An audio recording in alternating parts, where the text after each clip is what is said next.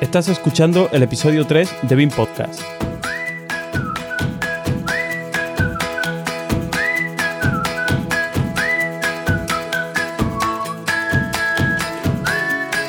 Hoy simplemente charlaremos con nuestro invitado sobre su experiencia utilizando software BIM.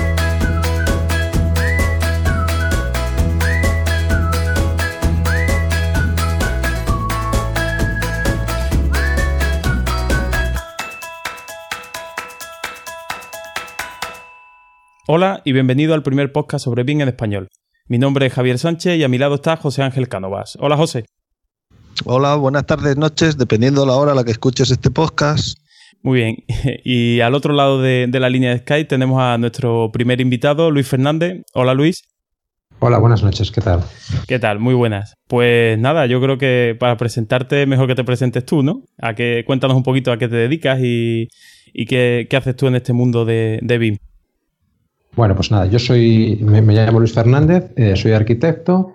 Eh, hasta ahora he trabajado en un estudio por mi cuenta y desde, bueno, desde el mes de enero he empezado a trabajar con unos compañeros. Hemos hecho una cooperativa de, servicios profesionales en los que ofrecemos, eh, bueno, tanto desarrollo de proyectos como consultoría y demás, siempre sobre temas de, alta eficiencia energética y, y desarrollo passive house.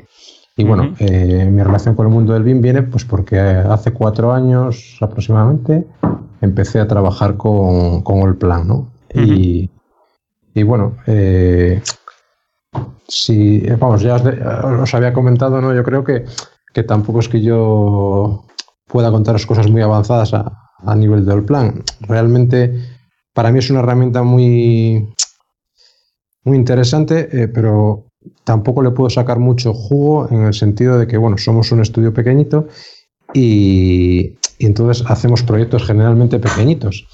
y, yo creo que, bueno, que ahí no, no, tenemos mucho margen para sacarle, para sacarle el jugo a, lo que es BIM, ¿no? O sea, realmente trabajar con el plan, a mí a, a nivel de diseño, supongo que como a vosotros, pues te aporta muchísimas ventajas en cuanto a, la visualización de, lo que estás haciendo, ¿no? Realmente al final estás trabajando con un modelo tridimensional, tienes mucho más control de, todo lo que haces y luego, incluso a la hora de presentar el trabajo a los clientes, pues con muy poco esfuerzo tienes un modelo que, puedes enseñarles y que entienden mucho mejor que unos planos la mayoría de las veces.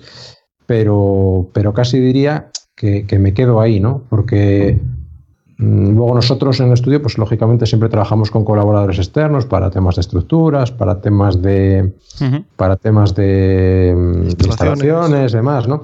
Pero mm, ninguna de las personas con las que colaboramos tiene integrado el tema del flujo BIM, ¿no? Y, entonces realmente al final nos quedamos ahí. Es más, incluso muchas veces siento que no les siento, no les saco todo el partido al programa porque, pues bueno, yo creo que eso se, ha hablado muchas veces en, en el foro y tal que, realmente yo al final tengo todo y, casi al final acabo haciéndolo todo a mano un montón de veces, ¿no? Sí, puedes sacar unos listados, pero yo echo de menos, pues por ejemplo, poder generar unos planos de carpinterías de forma automática, ¿no? Una vez que ya lo tienes todo dibujado y modelado. sí, es verdad que hay un poco de carencia de, de Alplan en ese, de sacarte unos planos un poquito más, más completos.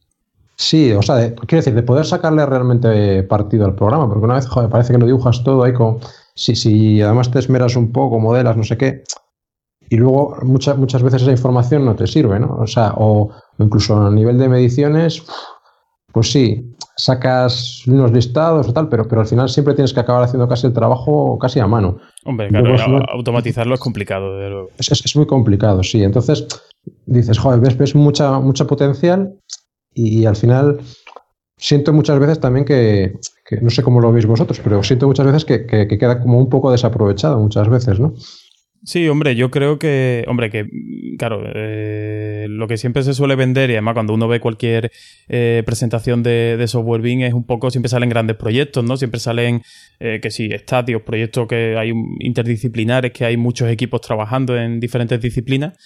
Pero bueno, yo en cierta manera cuando yo también soy, vamos, como tú, eh, estudio unipersonal Y, bueno, para eh, lo mismo, con el compañero que normalmente me calcula cuando son estructuras un poco más, más complejas, él es usuario de Zipe pero realmente él prefiere que yo le mande sus plantas en su DWG de, que utiliza de plantilla y él, él empieza a modelar. A ver si, si ahora con la, con la nueva versión 2017 y tal, con el tema del OpenBeam este que están metiendo, de sí. y compañía, a ver si poco a poco lo voy, lo voy animando a que, a que se, se meta en esto. Pero es verdad que, bueno, a ver, yo en este caso hemos coincidido que somos un poco aquí todos alplaneros, ¿no? Pero yo lo considero, o sea, aparte de, todo el tema BIM, sí, que está muy bien la, interrelación, es verdad que yo, por ejemplo, al plan, lo, primero que me llamó la atención es que yo lo veo como, mm, como herramienta de productividad, de sacar planos, de organizar la documentación del proyecto y todo eso. Yo ahí lo veo mm, muy superior al CAD, nada más en, eso, ¿no? que ahí ya estás ganando mucho. Y es verdad que, bueno, cada uno llega un poco pues depende de su tipo de proyecto y del entorno con el, con el que colabore, pues es verdad que algunos sacarán más partido de, unas ideas y otros, o, sea, de, uno, de unas utilidades y otros de, otras, ¿no?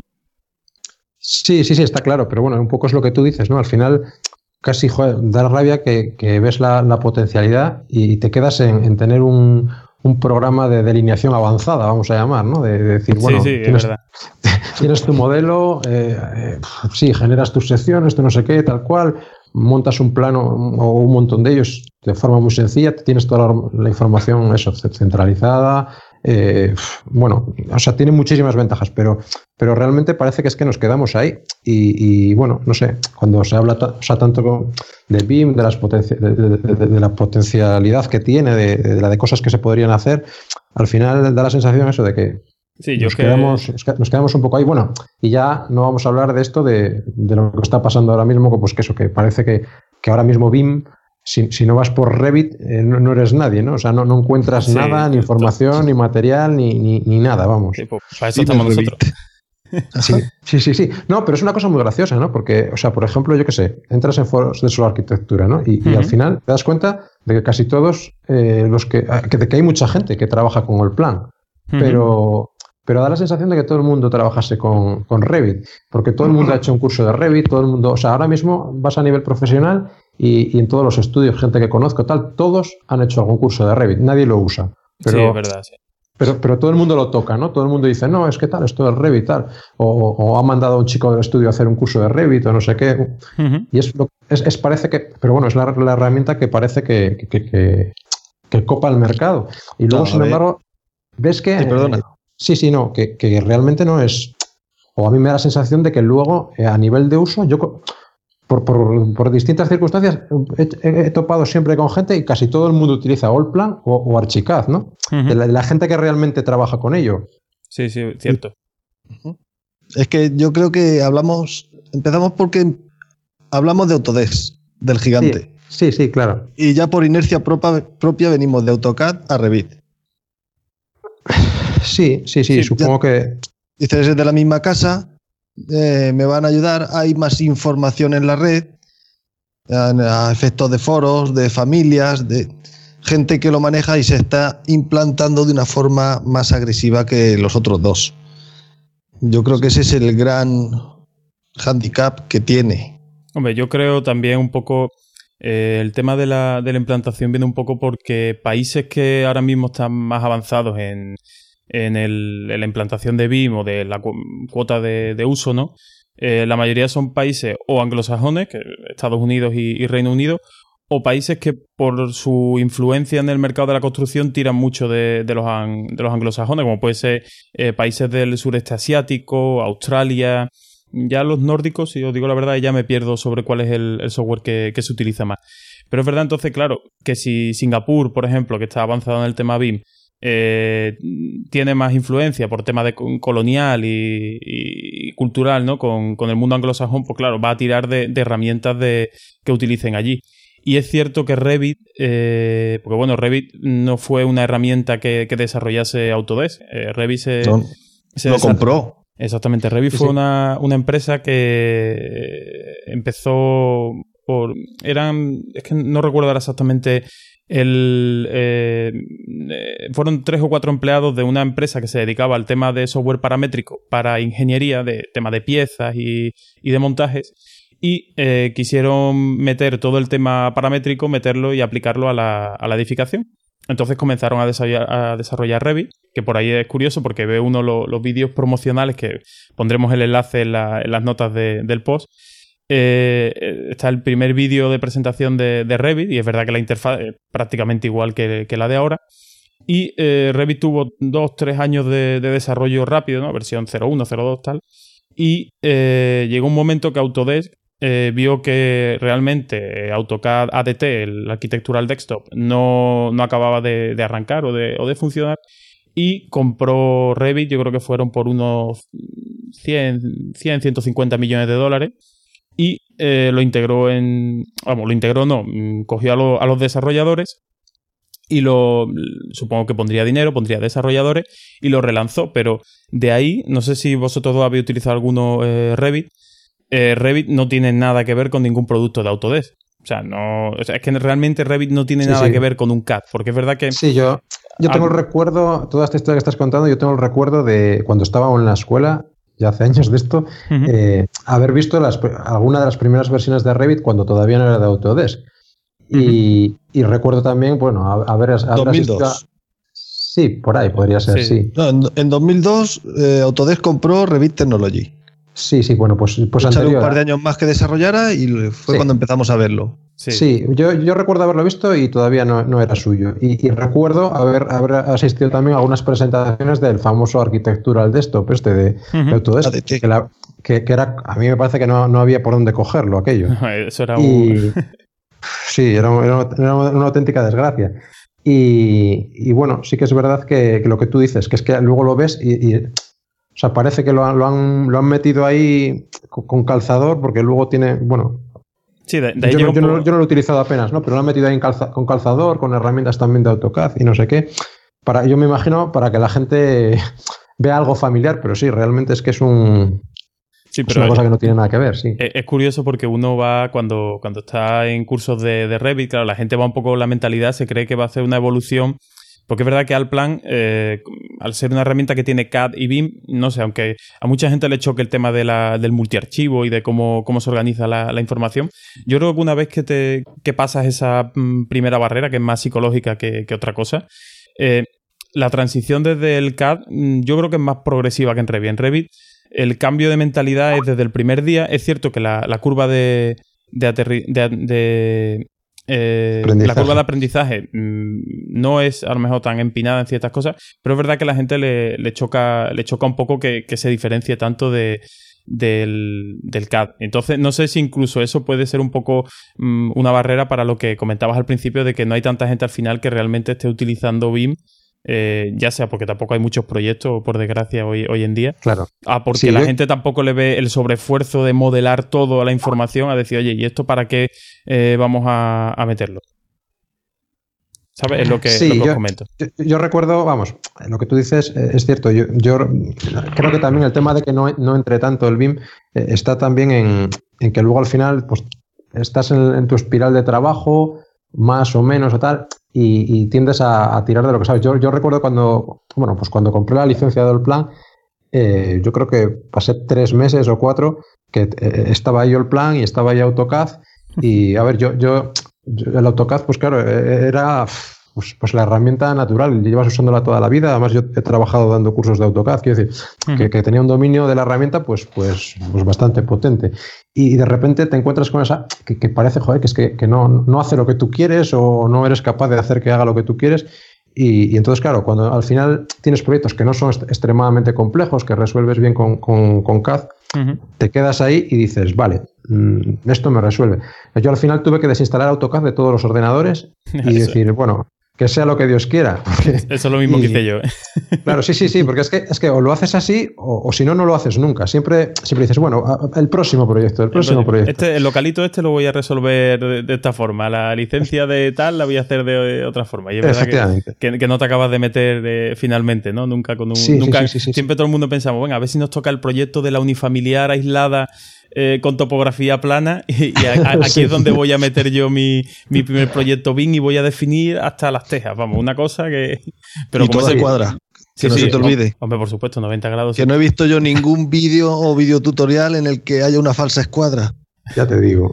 Sí, sí, es cierto. Está claro que en los vídeos de presentación de los programas hay que buscar las cosas buenas, ¿no? Cuando empezamos a meter cosas, cosas chungas, entonces no vendemos ni una licencia de, ningún programa de esto. Sí, sí. Pues por eso a mí no me gustan los cursos online y demás. A mí me gusta tener un tío delante al que preguntarle, no. ¿Y yo cómo hago esto? ¿Y cómo resuelvo? Que eso es muy bonito ortogonalmente, perfecto, pero en la vida real nunca se da. Sí, es verdad. Eso cuando, cuando, se lo vas a preguntar al, distribuidor del programa, siempre, siempre te pone los mismos vídeos que estás harto de ver por, por YouTube, ¿no? Y es verdad, ¿no? Hombre, cuando uno va a hacer implantaciones sí tiene, tiene ese tema, esa, esas preguntas. Claro. Sí, sí, de hecho son muy graciosos esos vídeos de, del plan, ¿no? Que son de versión tras versión, pero siempre es el mismo vídeo, siempre es el mismo edificio. Sí, sí, eso tienen, se lo tienen que saber de memoria. Medianeras. Ese, ese edificio es patrimonio de, de, la humanidad ya para... si existe en algún sitio de Alemania, pues deberían de, desde un sitio de visita organizar al Plan España, organizar visitas a, a verlo. Está bien. Efectivamente. Pues Luis, mira, quería comentarte una cosa al tema de, de Alplan que me he acordado ahora, como tú estás con el tema del, Passive House, a ver si... Eh, no recuerdo eh, si fue en un, en un podcast de Enrique Alario, que es un, arquitecto técnico de, Valencia. Que tiene lo conozco, lo conozco. Lo conoces, ¿no? Pues él, eh, creo recordar que fue un compañero para allá, no recuerdo si era aparejador arquitecto, que se llamaba Javier Siles, creo recordar. Sí, sí, sí, lo conozco también. Ah, también lo conoces. Pues entonces yo sé que él estaba metido por el tema del Passive House y él, eh, comentando sobre el tema del BIM, decía un poco que su, mm, digamos, el haber optado por, una herramienta u otra, en su caso creo recordar que también era al plan, era por el, por el tema del, Passive House, o que se adaptaba mejor a lo que tenía o documentación, porque mm, Passive House es eh, un estándar mm, que venga de Centro Europa, de Alemania o, algo así? O sea, ¿tiene algo que ver con que sea cultura germánica, con que sea un software germánico o no tiene nada que ver? ¿O fue por, decir algo? Javier, sí. ya que eres el invitado estrella de la noche, defínenos primero qué es el estándar Passy House y de ahí ya vamos. vale, vale, perfecto. ¿Te parece? Sí, sí, sí. Bueno, a ver, el, estándar Passy House es un estándar de, de, construcción que viene de Alemania, ¿no? El, la primera casa pasiva se construyó en el año 91, si no recuerdo mal, en, Darmstadt, en Alemania. Y bueno, esto ya viene de... Yo creo que todo, todo empezó pues, con la crisis del 73, ¿no? la, crisis energética. y, en los países del norte de Europa, Suecia y en Estados Unidos y tal, empezaron un poco a investigar sobre estos temas de, la eficiencia energética en la, edificación. ¿no? Y, concretamente, pues eh, fue un, proyecto de investigación eh, de Wolfgang Feist y, y Boadanson, que, que es un, vamos, son, son todos de por ahí del norte de Europa, ¿no? Suecos, alemanes, e integraron, pues, bueno, sobre todo físicos, ingenieros, yo creo que más que arquitectos, ¿no? Y se pusieron a estudiar un poco, pues, lo que, lo que eran los criterios de confort, eh, o sea, qué es, qué, qué es lo que hace que, una vivienda sea confortable y además eh, cómo conseguir que esas viviendas, que esas viviendas tuviesen un consumo energético, pues, pues muy bajo, ¿no? Eh, todo esto, toda esta investigación, pues eh, al final la llevaron a, la llevaron a, la materializaron, ¿no? Le dieron forma en esta primera casa pasiva que se construyó en el año 91 y que a día de hoy sigue funcionando perfectamente como el primer día. Y entonces, bueno, lo que hicieron fue definir. Eh, bueno, os podría, estar hablando de horas, pero bueno, al final lo que, se, define son unas, unas, barreras ¿no? de, límites de consumo para, para la vivienda eh, se fijan unas demandas máximas, unas, unas, cargas máximas de calefacción, refrigeración. Y, bueno, todo esto al final, eh, como hay que evaluarlo de alguna manera, pues ellos también hicieron una o, crearon una herramienta para, el cálculo de, ese balance energético, de, esas demandas, que se llama PHPP que es, al final es una hoja de Excel bastante avanzada, pero muchísimas pestañas y tal, pero que es una herramienta muy buena para, para el diseño, ¿no? Quiero decir, nosotros aquí en España estamos acostumbrados a, o bueno, estamos acostumbrados, o, no nos acostumbraremos nunca a, nuestra, nuestras queridas herramientas de certificación energética, ¿no? Tipo Leader Calendar y demás. Sí, el, increíble Hulk. Eso es, el increíble Hulk. Eh, pues al final realmente son, son herramientas finalistas, es decir, son, son herramientas de, verificación. Yo hago mi, hago mi diseño y cuando ya lo tengo acabado lo meto ahí y ahora resulta que no me da.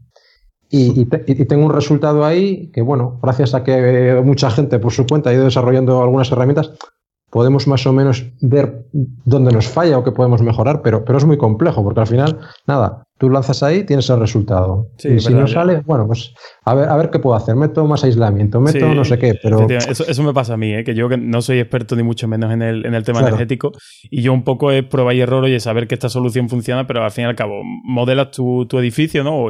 ya sea con, con, el propio Hulk o a través de un plugin de Zipe o como, como quieras modelarlo. Y es verdad que es un poco al final eso, es lo que tú dices, es una herramienta finalista que eh, tú ves y te dice, pues su casa no cumple, su vivienda, su edificio, su lo que sea. Entonces tú dices, ¿y, ahora, ¿y por qué no cumple? ¿Qué? ¿Tengo que mejorar cubierta? ¿Tengo que mejorar puentes térmicos? Mm, ¿Carpintería? ¿No? Te ves un poco ahí, ahí perdido, la verdad. Sí, o sea, sí que es verdad que, por ejemplo, la, herramienta de Zipe es muchísimo mejor. Ya simplemente eh, la, herramienta de Zipe, por lo menos, sí que te saca unos listados en los cuales tú por lo menos puedes evaluar un poco dónde, dónde tienes más pérdidas o, qué es lo que te puede estar produciendo los problemas. Eh, vamos, en, Hulk evidentemente no, no, puedes hacer nada. Entonces la, herramienta de la herramienta de PHPP, ¿no? de Passive House, eh, ¿qué ventaja tiene? Pues que es una hoja de Excel. Entonces yo al final eh, voy, meto, meto la geometría de, mi edificio, la puedo meter a mano si quiero directamente, pues sacando superficies y orientaciones y demás, metiendo la mano, o también existe un, plugin para, SketchUp que se llama, eh, se llama Design PH, que lo que haces es modelar el, modelas el edificio en, SketchUp y te importa la geometría y te hace los cálculos de sombras y demás cosas, ¿no? Automáticamente está bastante bien también. Pues claro. Perdona, Luis, ¿no importa IFCs?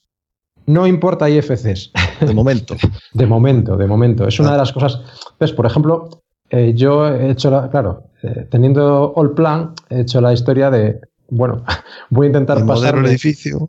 Modelo el edificio, lo paso a, SketchUp y de SketchUp me lo intento llevar al otro lado, pero es imposible porque al final la geometría que generas con, con el plan. Es demasiado compleja, Es demasiado compleja, es decir, al final lo que nosotros necesitamos para el PHPP eh, son medidas exteriores, o sea que serían los planos de, fachadas, serían los huecos de carpinterías, aleros, demás, elementos que hacen sombra y tal, pero, pero en planos, ¿no? O sea, simplemente no, necesitamos, lógicamente, grosores de muros, ni espesores, ni, ni forjados, porque al final PHPP es una herramienta que entiende que la edificación es unizona, es decir, tenemos un edificio súper aislado y entonces todo lo de dentro se comporta de la misma manera, no, no hacemos tonificación dentro del edificio. Entonces al final la geometría que, necesitamos dibujar es, extremadamente sencilla.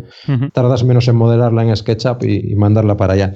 Pero bueno, lo que te quiero decir es que tú, en el momento que metes el edificio, eh, pues haces, tus, haces una, hojita donde tienes, pues, por ejemplo, las composiciones de los cerramientos eh, o, las dimensiones de los huecos y automáticamente, yo qué sé, pues tienes una ventana al sur de dos metros cuadrados. Eh, la aumentamos a tres y automáticamente estamos viendo lo que pasa. Ya. Entonces, claro. Sí, y entonces Vale, perdón. Sí, continúa, Después te pregunto.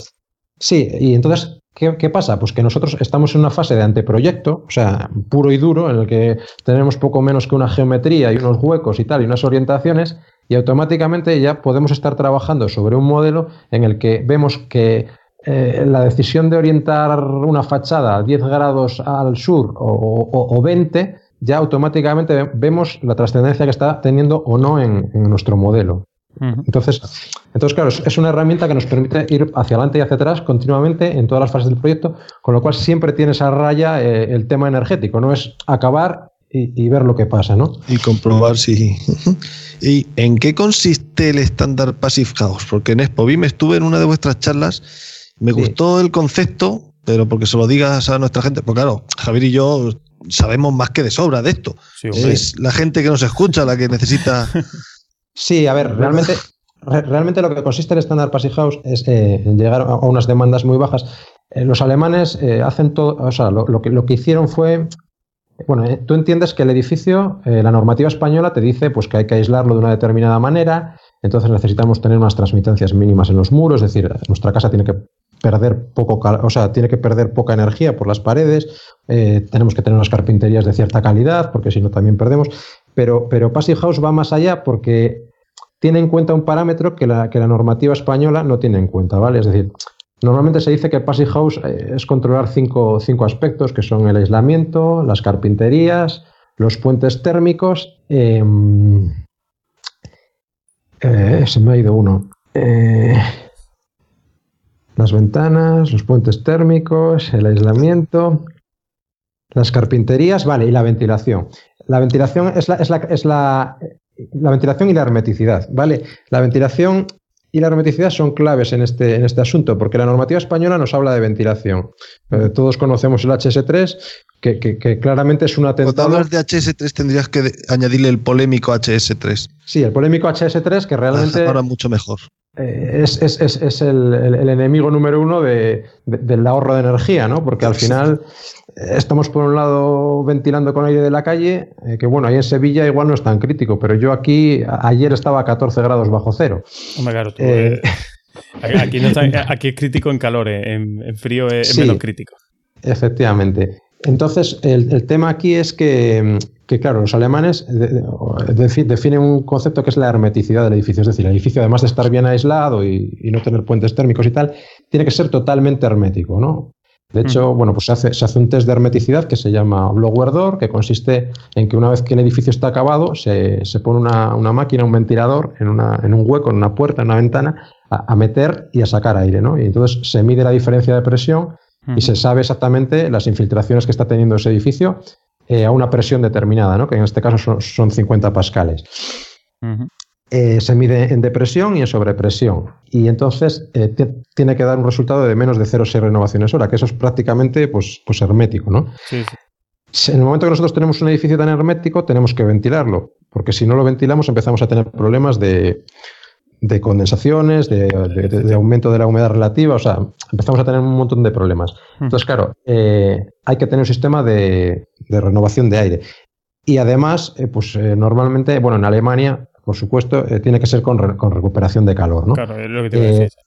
Aquí, aquí en España, en principio, pues en la mayoría de zonas climáticas también el recuperador de calor funciona muy bien. A lo mejor hay climas aquí, pues en Canarias seguramente no sea necesario poner un recuperador de calor, ¿no? Por ejemplo, cuando tenemos una temperatura exterior que es próxima a la de confort, eh, pues puede ser un, un, absurdo. Pero bueno, en general, eh, nosotros ponemos un recuperador de calor. Con eso conseguimos que las pérdidas de, de, de, de temperatura por, por, por, ventilación pasen a ser muy, muy, muy pequeñas.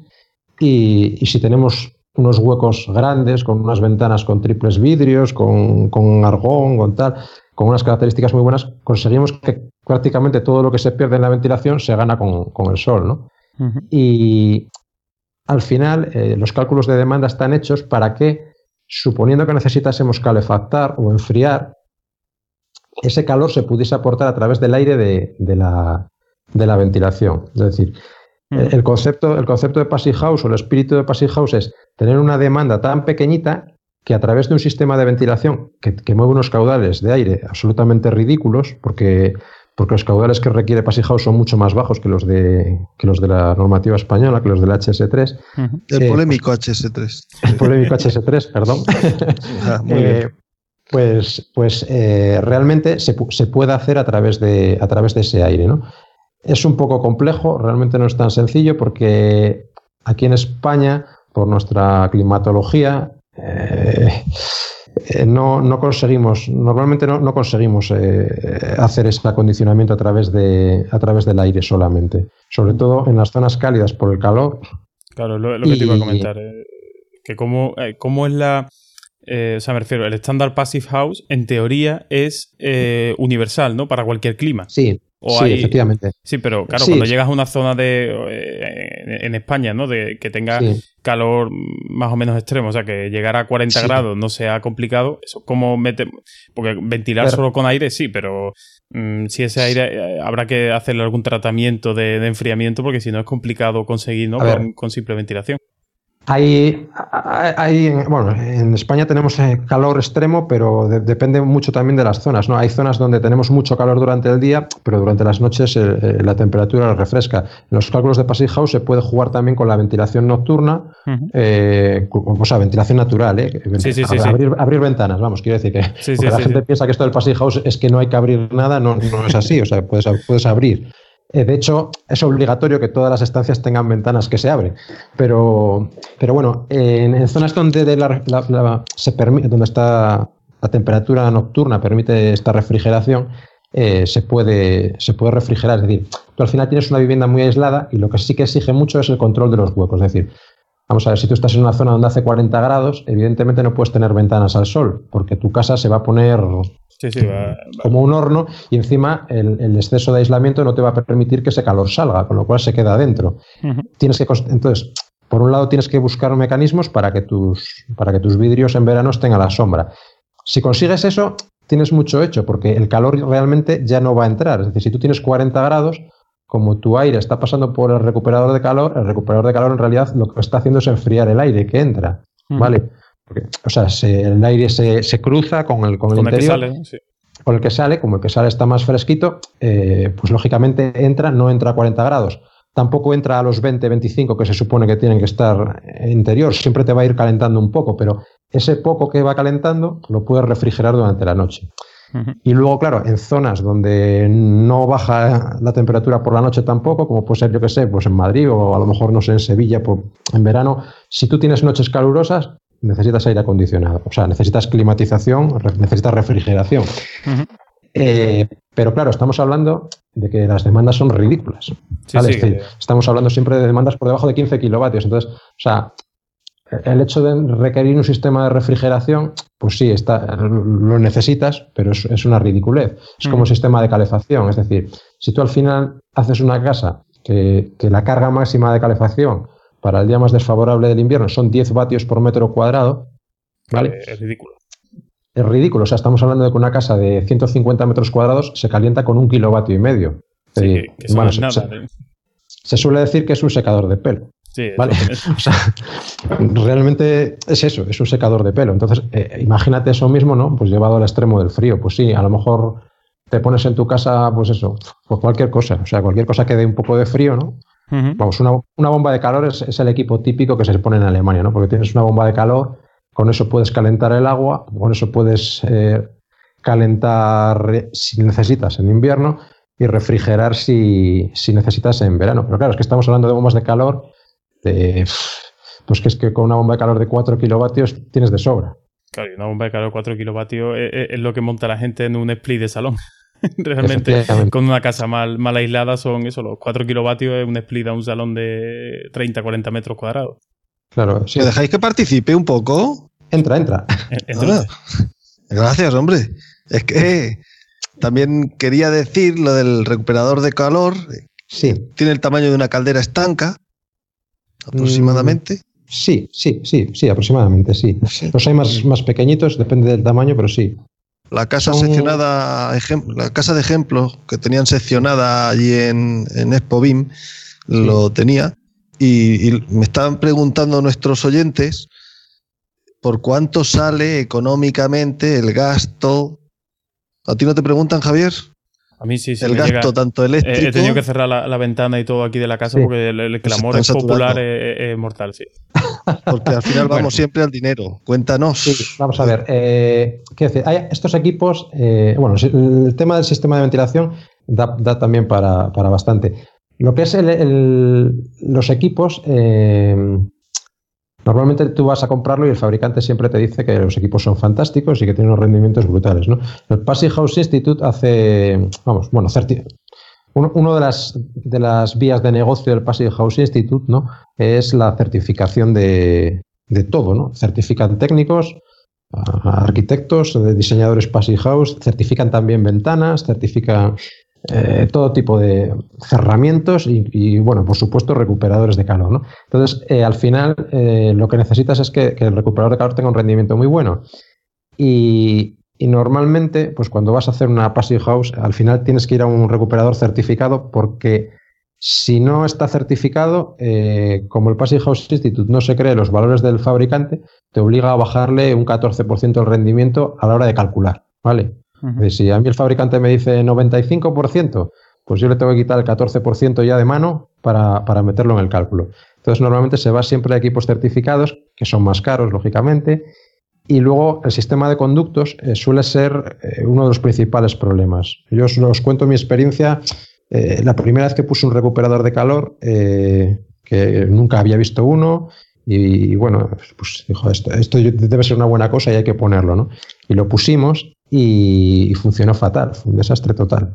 Eh, porque claro, vino una empresa, ellos sabían muchísimo, muchísimo más que yo, y entonces montaron el equipo, los conductos eran un desastre y al final aquello perdía aire por todos los lados, ¿no? Eh, entonces, claro, el, problema que tienes es que si, si, el sistema no está bien equilibrado, es decir, el caudal de aire que entra tiene que ser igual que el al que sale, eh, el caudal que entra a cada estancia tiene que ser el calculado y el que sale también, porque si no la máquina pierde rendimiento. Y, mm, o sea, quiere decir que si a lo mejor la máquina está certificada para un 90% y, y, no está funcionando de forma equilibrada, pues a lo mejor está rindiéndote a menos de la mitad. ¿no? Eh, entonces, las máquinas tienen que ser buenas y los conductos tienen que ser totalmente estancos, ¿vale? O sea, necesitas normalmente ir a un fabricante que tenga la máquina y que tenga un sistema de conductos que, te, garanticen que, va a quedar bien, ¿no? O también se pueden hacer los conductos de forma artesanal, pero claro, necesitas un muy buen profesional. Claro, lo que... lo que te iba a decir, que si no puedes utilizar placas de, conducto o las, que, se utilizan habitualmente en, viviendas, ¿no? De fabricación in situ. Claro, el problema que tienes con la fabricación in situ es que, cuidadín, si no está bien, te descuajeringa todo el sistema, ¿vale? Entonces, eh, vamos a partir de la base de que normalmente nosotros cuando hacemos Passive House casi siempre trabajamos con, fabricantes que tengan equipos certificados y que además eh, tengan sistemas de conductos eh, también, vamos a llamar, homologados, ¿no? y, claro, todo eso, todo eso encarece, ¿no? Pero ahora mismo, pues la instalación para una vivienda está saliendo en torno a unos 6-7 mil euros. Del recuperador, ¿no? El recuperador con toda la red de conductos instalado. Bueno, más o menos es un precio de, equipo instalado con todo. Date cuenta que la máquina es lo más barato de todo. ¿eh? O sea, una máquina, puede costar 1.500, 2.000 euros y, el resto es los conductos y la instalación. Y luego, eh, en cuanto a lo que cuesta el funcionamiento de la máquina, en consumo eléctrico, una máquina de estas eh, puede estar consumiendo unos 60-70 euros al año, funcionando 24 horas al día, 7 días a la semana. Sí, nada, eso no es, sí, es, ridículo. Es poco más que una bombilla. Realmente al final la máquina no tiene mucha tecnología, son dos ventiladores, uno que mete aire y otro que lo saca. Sí, lo que te iba a decir, se, tienen un intercambiador de calor, ¿no? Y intercambia uno, un gas con otro, intercambia no, no se llegan a tocar, ¿no? Para que no se no haya. Eso es. Eh, Porque tienes una red de, una red de conductos en la, cual el, aire va a contracorriente para, para, para, bueno, para, para maximizar la recuperación y, lo que tienes son muchísimos metros de, superficie de intercambio y no, y no, tiene más historia. Y, por ejemplo, eh, el tema de Passive House de los estándares, ¿no? Las limitaciones que pone a ventilación, a, lo que sea, o limitaciones o, estándares que pone, ¿entran en conflicto en algún punto con el código técnico en, España? ¿O es, mucho eh, más restrictivo, me parece. Sí, pero bueno, pues a lo mejor se puede, con el tema de los caudales de ventilación, a lo mejor, eh, yo qué sé, no sé si tienen conflictos con lo que dice el HS3 sí, o... A ver, sí, a ver, realmente, realmente entra en conflicto en cuanto a que los caudales que son necesarios para Passive House son mucho más pequeños que los que pide el código técnico. Pero bueno, eh, esto es lo de siempre, ¿no? El código técnico se supone que es prestacional. O sea, que si tú, si tú justificas. justificas. Yo, yo te voy a decir, de todas formas, echa la ley, echa la trampa. Nosotros lo que hacemos normalmente, la máquina eh, suele, este tipo de máquinas suelen tener tres, tres posiciones, ¿no? Una que es la, el modo normal, otra que es un modo mantenimiento, llamémoslo, que es eh, de caudales mínimos, es decir, la máquina está funcionando al mínimo, pues tú no estás en casa, la dejas que, haya ventilación en casa, pero, pero que, se, que se pierda la menos energía posible, ¿no? y, y, luego tiene una cosa que se llama modo fiesta, ¿no? Que se supone pues que sí, es, muy gracioso, se llama así, pero bueno, podéis imaginaros por qué, ¿no? o sea que cuando haces el cotillón de Nochevieja en tu casa y invitas a toda la familia, pues en ese momento, lógicamente, tienes más, más necesidad de ventilación y la máquina funciona a toda pastilla. Entonces, ¿tú qué haces? Pues lógicamente lo que haces es buscar una máquina que te dé los caudales que te pide el HS3, así no tienes ningún problema. Te los da en modo fiesta. Normalmente la tienes funcionando pues, a, una velocidad más lenta. Vale. Y no tiene, y hay, más historia. Hay eh, todo este tema de, materiales, conductos, máquinas, eh, carpintería. Eh, ¿Hay en España fabricantes que estén adaptando su, eh, su catálogo de productos al, estándar de casa pasiva o, hay que tirar siempre de, importaciones de, otros países? No, esto, esto, mira, esto es una cosa. Eh, a ver, yo llevo, pues, te, voy a decir, pues cuatro años prácticamente metido en este tema, ¿no? Y, y, cuando yo empecé, bueno, y en España podríamos decir que pues son 7, 8 años desde que empezó a introducirse el estándar, ¿no?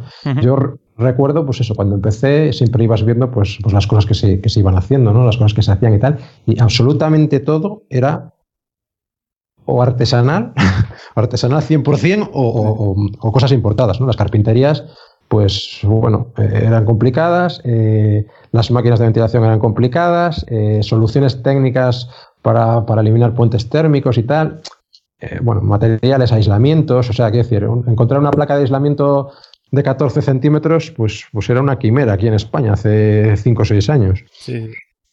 Eh, cuando en Alemania están poniendo las de 50 centímetros, vamos, que, que, no, no, no, tiene nada que ver. Sin embargo, ahora no. Ahora yo, mira, eh, recuerdo este año, bueno, el año pasado ya, en, en Madrid, en, en Construtec, sí, eh, pues había muchísimos fabricantes de ventanas, muchísimos, que todos, todos prácticamente tenían un modelo de ventana certificada Passive House. Es una cosa, y, bueno, y vas viendo ya que, tienes más cositas para elegir en cuanto a máquinas de recuperadores de calor, de aislamientos, y, es una cosa que, ha crecido exponencialmente, pues yo qué te diría, los dos, tres últimos años. O sea, de repente hemos pasado de, de la nada a, bueno, hombre, no te voy a decir al todo, ¿no? Yo creo que nos queda mucho por andar, pero que, ya, no, es una, ya, no, es una, cosa extraña, ¿no? Tú ahora vas a un fabricante de ventanas y le dices, mira, es que quiero hacer una passive house y casi todos ya en el catálogo tienen por lo menos un modelo de ventana. Porque luego llegas allí y muchas veces los comerciales tampoco saben muy bien ni lo que te están vendiendo, ¿no? Sí, ya, claro. Pero, pero bueno, pero la tienen, ¿no? Y, y por ejemplo, eh, el tema de, Passive House eh, es eh, más fácil aplicarlo a, vivienda nueva, digo vivienda por decirte una tipología de edificación, ¿no? a obra nueva más que a rehabilitación o es más fácil rehabilitación, porque entiendo que diseñar desde el principio teniendo estos estándares en mente facilita e incluso abaratará un poco los costes, ¿no? ¿Es factible rehabilitar con, estos criterios? Pues es que yo, yo vamos, te, lo extendería a pregunta a, lo que es la construcción en general. Es más fácil construir obra nueva o rehabilitar, ¿no?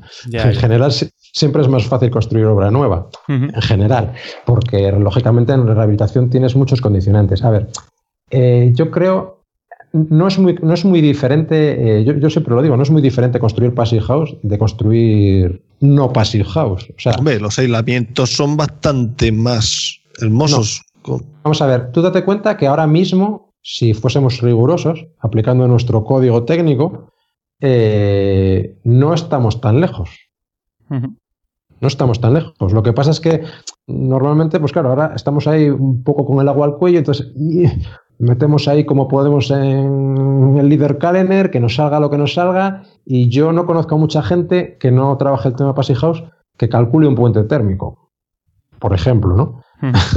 Eh, quiero decir, tú al final los pones y si ves que no tal, pues los ajustas y si no, yo qué sé, lo que sea. Pero, pero si, fuésemos rigurosos con lo que tenemos nosotros aquí en España, en tema de aislamientos no estamos muy lejos. O sea, no estamos muy lejos de House. la diferencia fundamental es la hermeticidad. ¿Vale? Es decir, eh, en España no se controla la hermeticidad, en otros países europeos sí, pero aquí no se controla. Entonces, eh, la diferencia fundamental es esa. O sea, si nosotros tuviésemos una vivienda construida conforme al código técnico, que cumpla escrupulosamente con el HE y que, mm, y que estuviese y que fuese hermética y tuviese un sistema de ventilación con recuperación de calor, mm, no andaríamos muy lejos de no House. Sí, también a lo mejor eh, nos puede hacer falta un poco, eh, o sea, a nosotros como técnicos, muchas veces, pues, desde la llegada del código técnico, ¿no? Fue un poco un rellenar ficha, un cumplir, un cumplir una serie de tablas y tal, pero quizá no sé yo hasta qué punto a, los usuarios de, los edificios son a los que no, mm, se les ha transmitido esa cultura y demandan ese tipo de, eh, de, calidad ¿no? en, la, vivienda. O sea, no sé hasta qué punto hay demandas mm, a constructora, a técnico, a, lo que sea, pues porque mi casa no cumple el certificado, yo tengo una vivienda tipo C, tipo A, tipo B, la que sea, ¿no? Sí, pero mira, yo, yo creo que el problema que tenemos aquí en España en general es de falta de rigor, ¿no? Es decir, eh, yo hago certificados energéticos, me imagino que vosotros también, y al final eh, yo puedo sacarme una casa que sea una A, y, realmente consuma como una F. Claro, exactamente. Una cosa es el papel y otra cosa es la, realidad, ¿no? Quiero decir que, al final eh, el, certificado energético, a ver, es cierto que es, una herramienta ¿no? que, pretende poder comparar o establecer un criterio para poder comparar inmuebles y entonces eh, hay muchas cosas que da por supuestas, ¿no? Pues que tenemos unas ventanas, unas persianas, que las usamos de una determinada manera, que no sé qué, que no sé cuál, pero esa no es la realidad. O sea, la realidad es que mi casa puede tener persianas o no tenerlas. O que mi casa puede tener unas determinadas cosas que otra no tenga, o un determinado uso de una determinada manera. Eh, no estamos, eso, eso, eso, no es riguroso para nada, ¿vale? Y por otra parte, em, se, me, se, me, ha ido, se me ha ido. No sé, no sé, no sé, por dónde empezamos. No, em, em, empezamos hablando de eso, de que si hay una, una cultura, o sea, Claro, no, rigurosidad. es, es, lo que te voy. De la realidad a, lo... Si no es riguroso, si no es riguroso eso, quiero decir, ¿qué, qué, qué, le estamos transmitiendo al cliente? O, por ejemplo, otro caso que a mí también me parece sangrante, es decir, que yo puedo certificar un edificio de viviendas y todas las, todas las viviendas tienen la misma letra. ¿no? Es, una, es, una, cosa que, que, como concepto es, es, absurdo. O sea, puedo tener un edificio en el que la mitad de las viviendas estén orientadas al norte y la mitad estén orientadas al sur. Sí, por ejemplo, y, gente y, todo, y todos tienen la misma letra, ¿no? Cuando a lo mejor unas tienen el invierno, todo el invierno la calefacción encendida y las otras casi ni la, ni la necesitan, ¿no? Sí, sí, sí. Entonces, eh, es, muy difícil, ¿no? Eh, ahora, lo que sí que te digo es que sí que es cierto que la gente que ha visto una Passive House o que ha estado dentro o que la ha experimentado un poco, eh, automáticamente quiere una, ¿eh? O sea, y que, y que, yo, por ejemplo, las empresas que conozco, empresas constructoras que se han metido en el tema, ahora mismo no paran. Claro. Es decir, tienen, tienen, tienen la demanda asegurada. ¿Por qué? Porque, porque sí, porque la gente, bueno, muchas, muchas casitas de esas que se han hecho en pueblos pequeños, los vecinos van, entran, comprueban y, hablan, y entonces, claro, entonces aparece otro señor en el pueblo que también quiere hacerse una casa como esta, ¿no? Y, y eso, eso es lo que realmente conciencia a la gente. Voy, a tener eh, yo que hacer una visita a alguna, alguna pasiva, a ver si hay alguna que conozco que me pille por aquí cerca y, puedo, eh, puedo, probar. Tú estás, en Sevilla, ¿no? Sí. Pues eh, el año que viene hay una conferencia anual sobre Passive House, el año que viene es en Sevilla. Bueno, el año que viene no, este año. Este año, sí, cierto. Lo, lo, escuché, no sé, o, lo vi en, una circular del Colegio de Arquitectos, creo recordar, sí, verdad. Pues habrá que, habrá que ir para allá a, a enterarnos un poco de, de, qué va el tema. Bueno, yo iré, ¿eh? Ah, perfecto, pues así no, nos conocemos en persona, estupendo. Jo, a mí me pilla lejos. bueno, a mí me pilla más lejos casi, ¿eh? No sé, ¿dónde estás tú, José Ángel? Regín, Ciudad del Tambor, Albacete. Ajá, bueno, pues tú estás más cerca que eh, yo. Está más cerca, tú estás en Zamora, ¿no? Sí, sí, sí. sí. Bueno, casi, oh. estoy casi, en Galicia, estoy aquí. O sea, allá, hace más, más, frío que aquí, seguro, ¿eh? Y más frío en Albacete también, ¿eh, José? Bueno. Eh, Albacete, capital, siempre sale por la tele como una de las de los sitios donde más rasca también. Es plena mancha entonces no tenemos ningún montecillo que nos proteja. Cuando sopla el aire estamos desprotegidos. Sin embargo, de Albacete Capital estamos, Ellín está a 60 kilómetros y hay unos 3-4 grados de diferencia. De hecho, una de las... De lo que no estamos de acuerdo con el código técnico es que Ellín tiene un clima más murciano que Albacete y nos han metido en zona climática de Albacete. Claro, sí. Bueno, lo de las zonas climáticas también daría para otro libro. Eh, lo que decías de ver las casas, es, eh, eh, bueno, hay, bueno, no sé si conocéis, hay una, una plataforma de edificación Passive House que es eh, una, una, asociación sin ánimo de lucro que, que, se dedica un poco a la difusión de, de, lo que son los edificios de consumo casi nulo y sobre todo el estándar Passive House. ¿no? Y se organizan todos los años dos jornadas de puertas abiertas de edificios pasivos, ¿vale? La gente que tiene casas pasivas y las quiere abrir para enseñarlas. Eh, normalmente se hace una en invierno y otra en verano. Si estáis un poco atentos ahí a, la web, se, puede ver. Se, pueden visitar, sí. Y bueno, y si no es cuestión de estar un poco atentos, ¿no? Porque ahora la verdad es que con tema, yo, yo, yo fui un poco como empecé a visitar, ¿no? Eh, casas, porque en temas redes sociales y tal, pues la gente que hace estas cosas normalmente suele, suele publicitarlas y si contactas con ellos, pues nadie tiene problemas para, para enseñarte una, casa o una obra. De aquí a nada hacen un callejero especial Passive House, ¿no? Y sale ya en la tele y entonces ya lo, lo partimos ya, ¿no? Hombre, si pueden llevar la casa, la sección, la casa seccionada que teníais en Espovin, a mí me encantó. Sí, sí, sí, sí. Es, a ver, bueno, es, muy interesante y yo, creo que de hecho, eh, bueno, no sé si sabéis, en, Bilbao se está haciendo un edificio de 28 plantas, me parece. va a ser el edificio, el edificio pasivo más alto del mundo. Eh, son 200, 260, me parece, viviendas de... Eh, muchas de ellas de, protección oficial, además. Pues mira, un, salto, de calidad importante para, para las VPO y, sobre todo para, darlo a conocer, ¿no? Al, sí, a ver, este tema, por ejemplo, en el País Vasco, Navarra y Cataluña en general se está moviendo bastante. O sea, que quiero decir, van, como siempre, un poco por delante de, de, los demás. O sea, que ahí, hasta cuando empezó esto a moverse aquí en 2007, casi todo lo que se hacían eran viviendas unifamiliares. sí, yo pues lo, que conozco la mayoría son, son, viviendas unifamiliares. Entonces eh, era un poco todo como experimental, ¿no? Una, casita aquí, bueno, es una cosa como controlable y tal. Pero, pero se están empezando a hacer cosas muy interesantes. En, en Villamediana de Iregua, que es un, es un, pueblecito de La Rioja que está al lado de Logroño, se aprobó una, normativa urbanística, yo creo que hace 3 4 años, que contempla ya eh, tanto el, trazado de, de, las calles y demás con criterios passive house, ¿no? Para, para buscar favorecer orientaciones, eh, temas de viento y tal, y además eh, pues contempla ciertas bonificaciones para las, para las viviendas passive house, como compensaciones en edificabilidad eh, para compensar los, mayores espesores de aislamiento, obligan a que un porcentaje de las viviendas eh, con protección sean passive house y todos los edificios municipales allí ya es obligatorio que, que se construyan con todos los edificios de administración obligatorio bajo estándar Passive House. Y de hecho se inauguró el año pasado una biblioteca pública, que es el primer edificio público que se construye en España bajo el estándar Passive House en, en. Y, sí, perdón. Sí, sí, sí, sí, se puede, se puede visitar. Quiero decir que está, está, está, operativa, está en uso. Y ya para, para, ponerle un poco ya los dientes largos al, a todos los que nos estén oyendo, ¿no?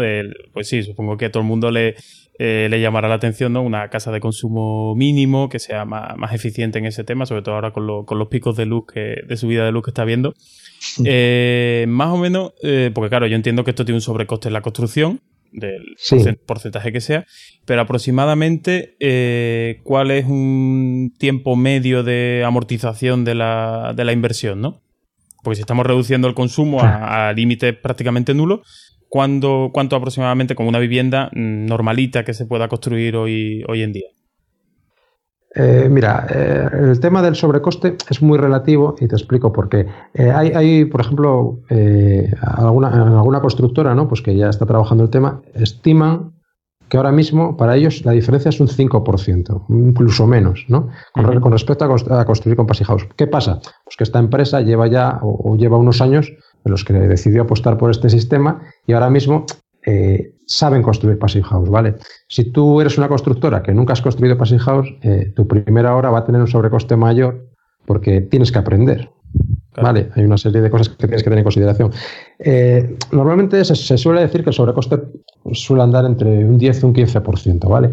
Yo creo que ese sobrecoste eh, realmente va a ir a menos cada vez. O sea, si, si, esta gente dice que, es un 5%, yo me lo creo. Seguramente pueda incluso ser menos.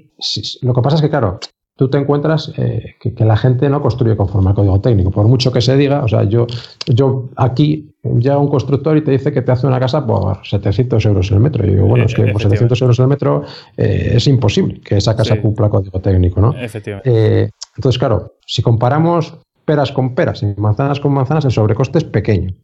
Es verdad que tienes un sobrecoste en la maquinaria de la ventilación, que tienes un sobrecoste porque tienes que hacer la hermeticidad del edificio, ¿no? que, hay que pensarla y, luego hay que ejecutarla. Y, pero luego también tienes un ahorro porque no necesitas un sistema de calefacción o no un sistema convencional, por lo menos, ¿no? Con lo cual, eso son cosas que quitas.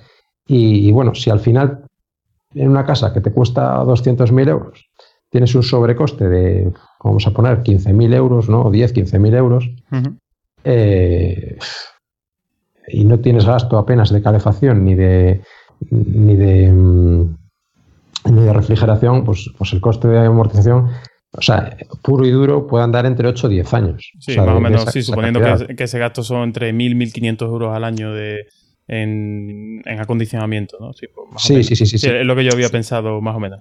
Estaba aquí haciendo, números aquí con la calculadora y entonces, salíamos a menos eso. 8 o 10 años, date cuenta que esto estás hablando de que, bueno, el concepto que solemos utilizar ¿no? para, para, para explicarle a la gente es ese de la hipoteca energética, ¿no? Tú al final haces tu casa, normalmente, bueno, la gente suele necesitar una hipoteca para hacerse la casa y esa hipoteca puede ser a 25 o a 30 años. Entonces tú en 30 años o en 25 años o en 20, me da igual, eh, tienes que pensar el, coste, lo que te va a costar a ti la casa durante esos 20 años, ¿no? Que va a ser tu cuota de la hipoteca y a, y a la vez tu cuota de mantenimiento de la vivienda, ¿no? Si tú piensas que a partir de los 8 años eh, tu, tu, tu, tu cuota de, o sea, tu cuota, tu sobrecoste ya se ha absorbido, ¿no? Y a partir de eso tienes 12 años en los que estás ahorrando dinero realmente. Claro. Con lo cual el, coste en esos 20 o 25 años es mucho más pequeño. Sí, sí, o sea, si hacemos los números así, pensando en, lo que te va, en lo, que te va a comer la hipoteca, en los intereses, en no sé qué, no sé cuál, a 20 años la casa Passy House es más barata que la otra. Claro. Sí, sí, sí. No, eh, está claro. Pasa que muchas veces cuando uno está viendo el, el haciendo las provisiones de, presupuesto, ¿no? Pues como que se centra mucho en el número del momento y, deja un poco, eh, o sea, eso, los mil euros más te duelen en el momento, pero cuando pasan cinco años ya no te acuerdas de que pagaste mil euros más por tener unas ventanas mejores y que lo que te está permitiendo ahorrar calefacción o Y que todos los meses la calefacción te cuesta menos. Eh, a mí me lo explicó eso con eh, la compra de un coche. Eh, cuando tú compras un coche miras el motor que tiene, cuánto corre, pero no cuánto gasta. En una vivienda pasa lo mismo. Si en vez de kilocalorías lo que se va por los puentes térmicos fueran billetes de 100 euros, íbamos a tener más cuidado. Pero es que son billetes de 100 euros realmente. Ya, ya, pero que son kilocalorías. Pero que si tú el billete salir, el billete físico del Banco España, bueno, del Banco Europa ahora. Sí, o de lo que sea. Si vieras el billete salir, tendríamos más cuidado. Pues en esto pasa lo mismo. Efectivamente, sí, sí, sí, eso, es así. ¿eh? Vamos, lo que tú dices, al final la gente es los mil euros. Los mil euros empiezan regateándonos a nosotros, al arquitecto. Sí, eso es lo primero, sí. es lo primero, es el primer gasto que tienes y a ver si le puedo rascar aquí dos mil euros. Cuando realmente al final eh, esos dos mil euros son, son nada en, la diferencia entre tener una casa bien diseñada o mal diseñada, ¿no? Totalmente de acuerdo. Y, bueno, dando un poco, volviendo otra vez al, al tema del principio, de ya temas del BIM, vamos a, volver y cerrar el, círculo. Eh, ¿Existen herramientas específicas para, poder comprobar todo este tema con un, con un modelo digital? ¿O seguimos que, o sea, o está previsto que se eh, que existan eh, o plugins en modeladores o no sé, herramientas de, de análisis que, que, puedas introducir tú el modelo directamente o el pensamiento de, de todo el tema del Passive House pasa sí o sí por una mm, tabla de Excel? por muy simple que, sea, ¿no? O sea, eh, herramientas que te faciliten un poco y que no te hagan eh, volver a introducir los datos manualmente en, el Excel, aunque, sean pocos, ¿no? Pero bueno, por, intentar automatizarlo todo y, verlo más. Había, había, lo que pasa es que yo, nunca la llegué a utilizar. Eh, creo que con la versión anterior de PHP había una herramienta que te permitía la conexión con, el famoso Revit. no sé, pero era, era de un desarrollador, vamos, que no tenía nada que ver con, el Passy House Institute y, que no sé si no sé si sigue con ella y si, si funciona. A ver, evidentemente, si cualquiera quiere desarrollar una herramienta para conectar con una hoja de Excel, es, una cosa relativamente sencilla. No estamos hablando de, tener que sacarle las tripas a la herramienta unificada Leader Calendar. O sea, eh, estamos hablando de, que es una hoja de Excel y al final es una vinculación con, con celdas y, es una programación muy sencilla. Yo creo, yo creo que sí que puede tener su historia si esto se extiende. A ver, la cuestión es que Passive House ha sido pionero ¿no? en, en, tema de, ahorro energético, pero ahora mismo muchos países eh, han desarrollado sus propios sellos o, o marcas o llámalo como quieras de, ahorro energético. ¿no? En Francia tienen el suyo, en Italia tienen el suyo, en, Suiza tienen el suyo, que al final son un poco más de lo mismo, ¿no? pero, pero llamado a su manera. ¿no? Entonces, lo que no tenemos claro aquí en España eh, es, si, porque no se sabe, o sea, todavía se está discutiendo qué va a ser el edificio de consumo casi nulo en España. ¿no? Entonces, eh, ese desarrollo, como no sabemos por dónde va a ir, no sabemos lo que va a pasar. Entonces, Passive House si, si realmente se, institucionaliza o, se, digamos, se convierte en el estándar, ¿no? Al final yo creo que, que por narices irán apareciendo herramientas que permitan esa, o deberían aparecer. El problema es que, bueno, si, si aquí en España se, se opta por otra cosa, que se llame como se llame, y tal, pues bueno, será más, más complicado, ¿no? Pero, pero quiero decir, la posibilidad existe, existe, y está ahí, vamos, que no es, no es nada complicada. Y sobre todo una vez que tienes la, información ya modelada en un, en un programa, es una pena y además un trabajo que, no merece la pena, ¿no? Volver a modelarlo otra vez, con, sobre todo los posibles problemas, porque nadie te quita que te puedas equivocar al poner una coma, un decimal en, un, en los metros cuadrados de un cerramiento, ¿no? Y no te esté cumpliendo, aunque realmente sí, o cualquier cosa, ¿no? Porque al fin y al cabo es la principal ventaja que le veo yo al tema de BIM, ¿no? Que vas pasando información y no te equivocas al pasar de un, de un sitio a otro. Efectivamente, sí, sí, sí. O sea, estaría muy bien que, hubiese alguna forma o algún... Hombre, a ver, realmente cuando tú vinculas el modelo de, SketchUp a, a, PHP, no, tienes... Ahí, lo pasa perfectamente. El tema es que, claro, la comunicación no es bidireccional. Es decir, eh, tú coges modelo SketchUp, exportas esa información a un fichero de texto, ese fichero de texto lo, lo, lo importas a la hoja de Excel y ahí se queda. Y si tú quieres volver a o sea, si haces una modificación en el modelo, pues tendrías que... Vuelvas a importar, ¿no?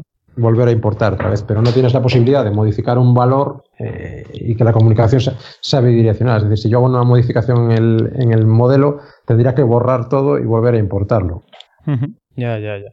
Pues hombre, yo creo que también con el, con el tema de, de IFC, ¿no? Y el, el modelo, perdón, la, versión 4 eh, de, IFC, yo creo recordar haberse escuchado a, eh, a, la, a, la, gente de, de CIPE, que incluía bastante información en el tema de espacio, de relación de espacio, arista, eh, vértice, todo el tema para el cálculo energético era una, una mejora importante, que además lo, lo habían incluido ellos en la, en la versión 2017. Entonces, quizás a partir de ahí eh, alguien desarrolle un programa que lea el modelo de un IFC y sea capaz de, traducirlo a los parámetros que, necesita esa, hoja de cálculo, ¿no? Sí, bueno, y es eso, y que luego los programas de, de BIM, ¿no? Eh, trabajen bien con IFC. trabajen bien con IFC, que es, la otra cuestión, ¿no? Porque al final a mí me da la sensación de que acabará pasando como pasó con AutoCAD y el formato de XF, ¿no? Sí, que eso, que el DXF no, no lo utiliza nadie, solo los que no tienen dinero para pagar la licencia de, de WG o hacer la, ingeniería inversa, ¿no? Para, para conseguir leerlo. Sí, que al final el estándar pues es, es, el, es, el que más se usa y no, no el, que, el que se supone que debería ser, pero bueno. Muy bien. Pues no sé, eh, Luis, ¿quieres comentar algo, algo más para, ir cerrando? Que ya creo que hemos pasado la hora de, grabación, ¿no? Y no es plan tampoco aquí de, tener a los oyentes. Yo creo que tú, vamos, te, tendremos que traer otro día para que sigamos hablando de, estos temas. Pero ¿alguna, alguna idea que, quieras transmitir o alguna cosa que, quieras comentar por último?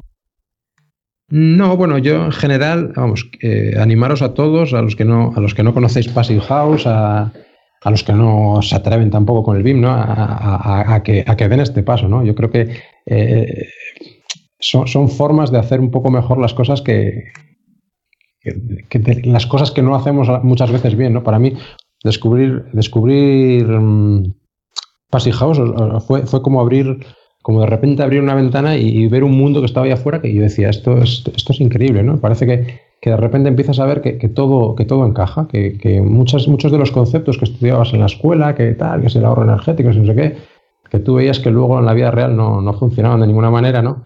De repente descubres que, todo encaja y que las cosas se pueden hacer bien. Y, de hecho se hacen, ¿no? Entonces, eh, siempre decimos, si, puedes hacer las cosas bien, ¿por qué vamos a seguir haciéndolas mal, no? Y mucha gente, mucha gente es muy, muy reacia porque si son cosas de los alemanes, que son cosas que tal, que aquí en España no van a funcionar, pero realmente si, si, os tomáis la molestia de, investigar, de, intentar de intentar sacarle un poco de juego a la cuestión, o sea, yo creo que es que todo el mundo que entra ya no sale, o sea, de repente te das cuenta de que de que hay de que hay una forma mejor de hacer las cosas, ¿no? Y yo creo que esa es un poco la, la idea. Pues Estupendo. Aquí habrá, habrá que apuntarse al próximo curso de, de, Passive House, que a ver si hay alguno por aquí por Sevilla. y me, me apunto por, por, aprender. Pues la verdad que me, me ha picado el gusanillo de, de, meterme un poquillo en, el tema de investigar. Hay mucha, hay mucha información, ¿eh? quiero decir, al final los cursos son caros. ¿eh? Sí, me lo mm. imagino, sí, yo creo que los he visto, pero bueno, es por ahí, o alguna charla también, a ver qué, sí, sí, sí, se puede hacer, algo más divulgativo, ¿no? Para, para empezar a, entrar en materia. Sí, para, para empezar un poco a entrar, ¿no? Luego, pues ya te digo, esto una vez que lo descubres es, es como, es como un veneno, ¿eh? Se te mete y ya no, ya no lo sueltas. Ya solo si tuviéramos clientes ya que lo piden, entonces ya sería demasiado, ¿no? Ya sería como la, fiesta, ¿no? Pues si tuviéramos clientes, déjalo ahí. Bueno, a ver, yo siento, yo siento, yo siempre siento, ¿no? Que, que o hasta ahora siempre he sentido que, que, predicaban el desierto, pero mm, a mí ya me, ya me han entrado los primeros clientes por la puerta pidiéndome una passive house, ¿eh? Ah, o sea que, que, quiero decir que al final yo creo que, bueno, que, siembra recoge, ¿no? Y, Que, y que lógicamente si no lo intentas, eh, pues, pues nunca, nunca lo puedes conseguir tampoco, claro. Sí, yo creo que eso también un poco con el tema del BIM, yo también pienso así de decir, oye, algún día me llegará el proyecto en el que podré intercambiar información con tres equipos interdisciplinares y todos nos hablaremos estupendamente y sacaremos partido de, todas estas herramientas, ¿no? Pero mientras sigue haciendo uno sus licencias de apertura y sus proyectos pequeñitos con, Alplan, ¿no? Sí, sí, sí, pero bueno, yo creo que, el conocimiento nunca estorba, ¿no? No, no, eso por supuesto. Pues muy bien. Eh, José, ¿quieres comentar alguna, alguna cosilla más?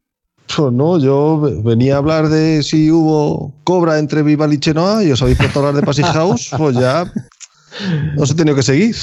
Pero esto no era un, programa, ¿no era un programa sobre BIM o que o al final es un programa sobre Passage House. Bueno, está bien, no, pasa nada. Hay que, hablar de todo y esto, la, gracia de esto es, pasar un, rato entretenido y sobre todo eso que tú comentabas, Luis, de, aprender algo que, que, no ocupa nunca, nunca lugar. Bueno, pues nada, yo he estado, he estado muy a gusto, ¿eh? Ah, vale, pues pero eh, otra ocasión tendrás que, venir por aquí para contarnos cualquier cosa o si eh, te sale algún proyecto en el que haya de verdad utilizado todo, todo el tema de BIM a, tope, pues oye, además tú que trabajas con varios colaboradores, oye, pues, creo que puede ser una, eh, un campo de pruebas bueno, ¿no? De si un proyecto, no sé si el resto de personas con las que trabajas, eh, o sea, ya sé, el tema de estructuras y tal, a lo mejor no, pero en el tema de arquitectura, si trabajas con algún eh, compañero, si utiliza la misma herramienta que tú o no, o tienes que seguir pasando. Pues, ahora mismo estamos en la fase en la que los estoy intentando mentalizar de que solamente podemos trabajar con el plan. pero pero todavía no todavía, todavía no he conseguido ni que se pongan a trabajar con él. Es, es complicado. Te van los retos, ¿eh? Sí, sí, sí. Eh, soy, soy un patrón de las causas perdidas. bueno, suerte.